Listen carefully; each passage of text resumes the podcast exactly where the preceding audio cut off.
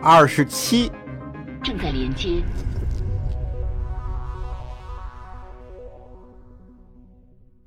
极乐西斯星域，圣地星座，尤拉星系，行星八，协约理事会，法庭。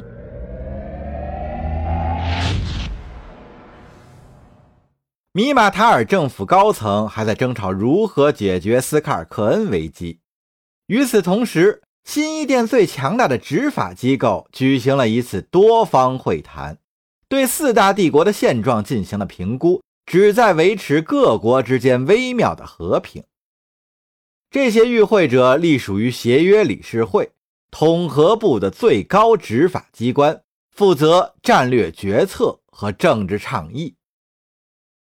从历史的角度来看，盖伦特加达里战争标志着寰宇时代的来临。这场史诗般的战争最终证明，一支配备克隆舱的小型舰队足可以击溃规模远为庞大的传统舰队。一夜之间，克隆飞行员就奠定了自己在现代战争史上的关键地位。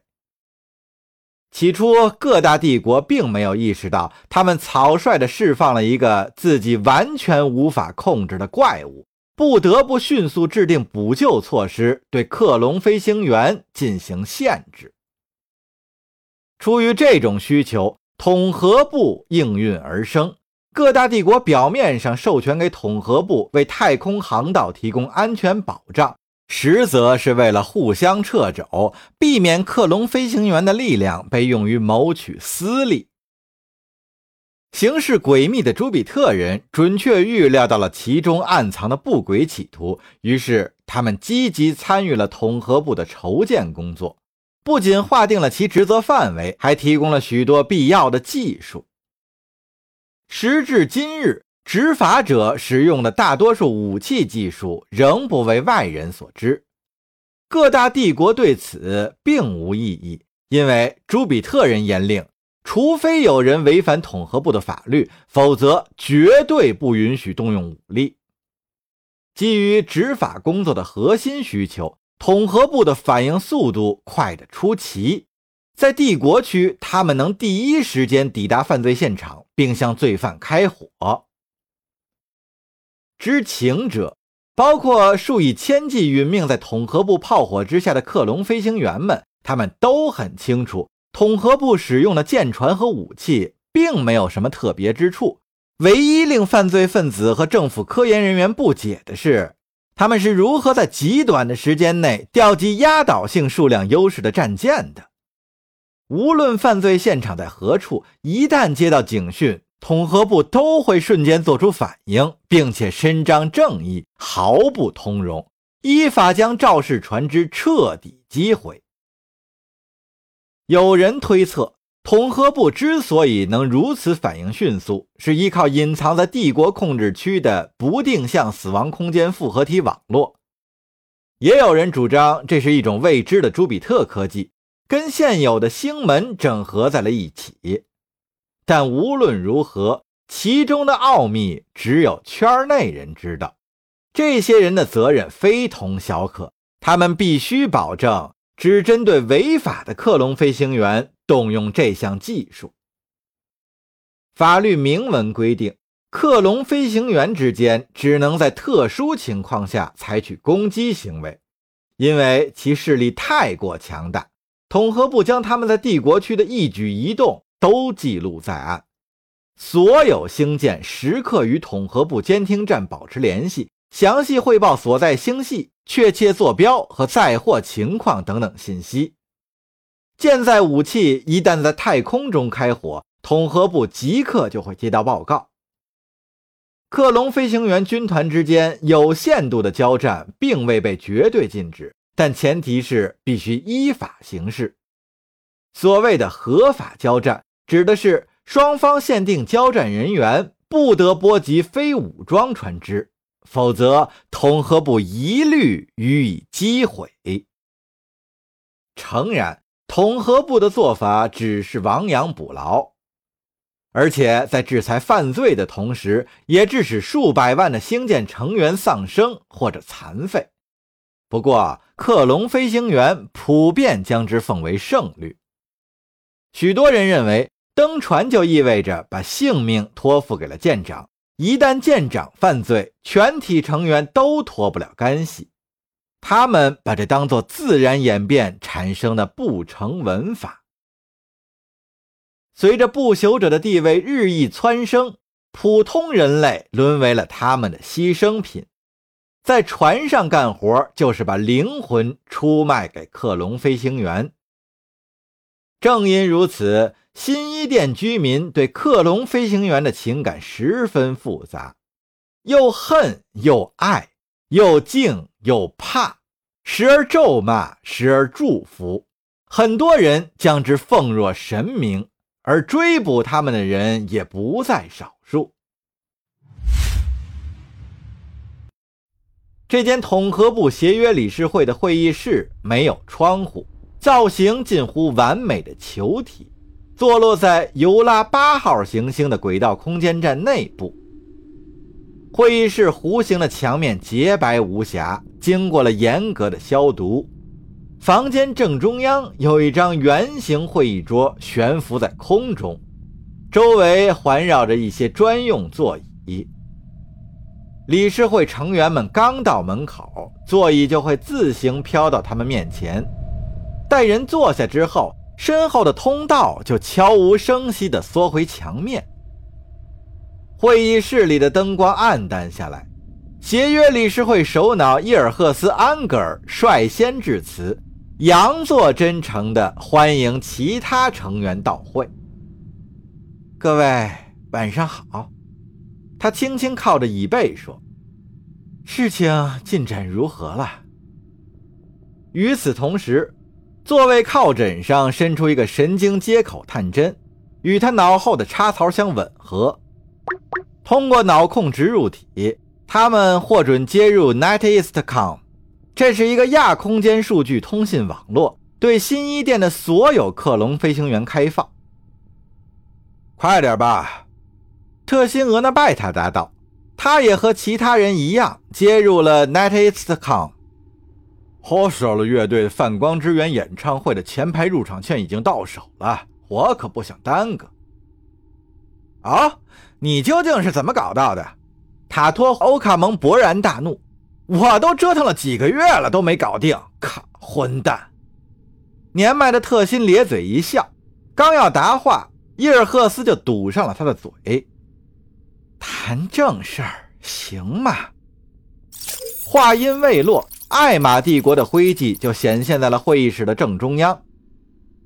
现有多名神学理事会成员遇刺身亡，或者下落不明，他们。几乎都是艾玛领主弗里克格兰奇的下属。在伊尔赫斯说话的同时，与案情相关的资料逐一呈现在众人面前，包括案发现场和遇害者面部轮廓等等。伊尔赫斯的思维通过 NetEastCom 转化成数据，再经由会议室的处理技术生成直观的图像，供众人浏览。我担心的并不是这件案子本身，他继续说道，而是其中的内情。有内部人摧毁了这些遇害者的全部克隆体，而且在我们采取行动之前，他们就都已经自杀身亡了。七个不同的案发现场分布在不同的空间站里，然而有一点是相同的：克隆舱被破坏。周围尸体狼藉，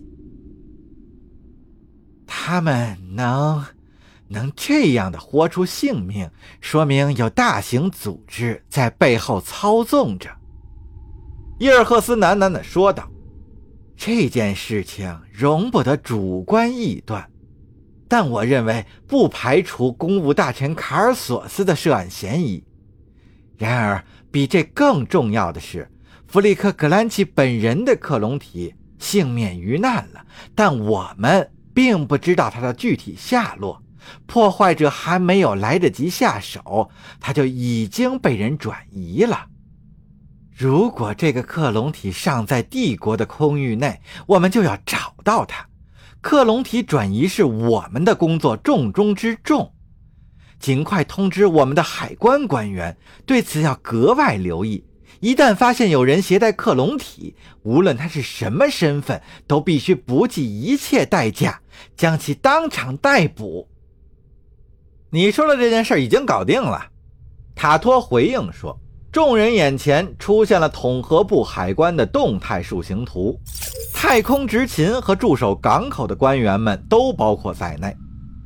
只消塔托心念一动，这道指令就会立即传送给数百名执法官员。冒昧的问一句，你凭什么怀疑卡尔索斯？虽然我自认为已经知道答案了。女人的直觉，伊尔赫斯低声说道。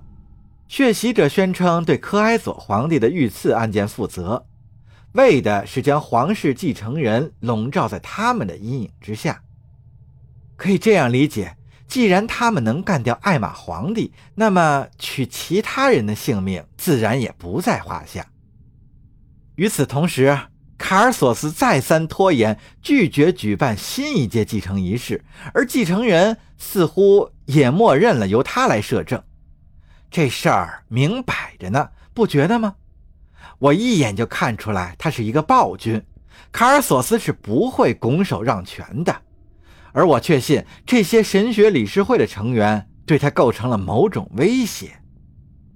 格兰奇的对头太多了，特辛插了句嘴：“他对米马塔尔人的暴行，路人皆知。除此之外。”许多爱马政客也乐意见到他人间蒸发。没错，不过他站在贾米尔·萨拉姆一边。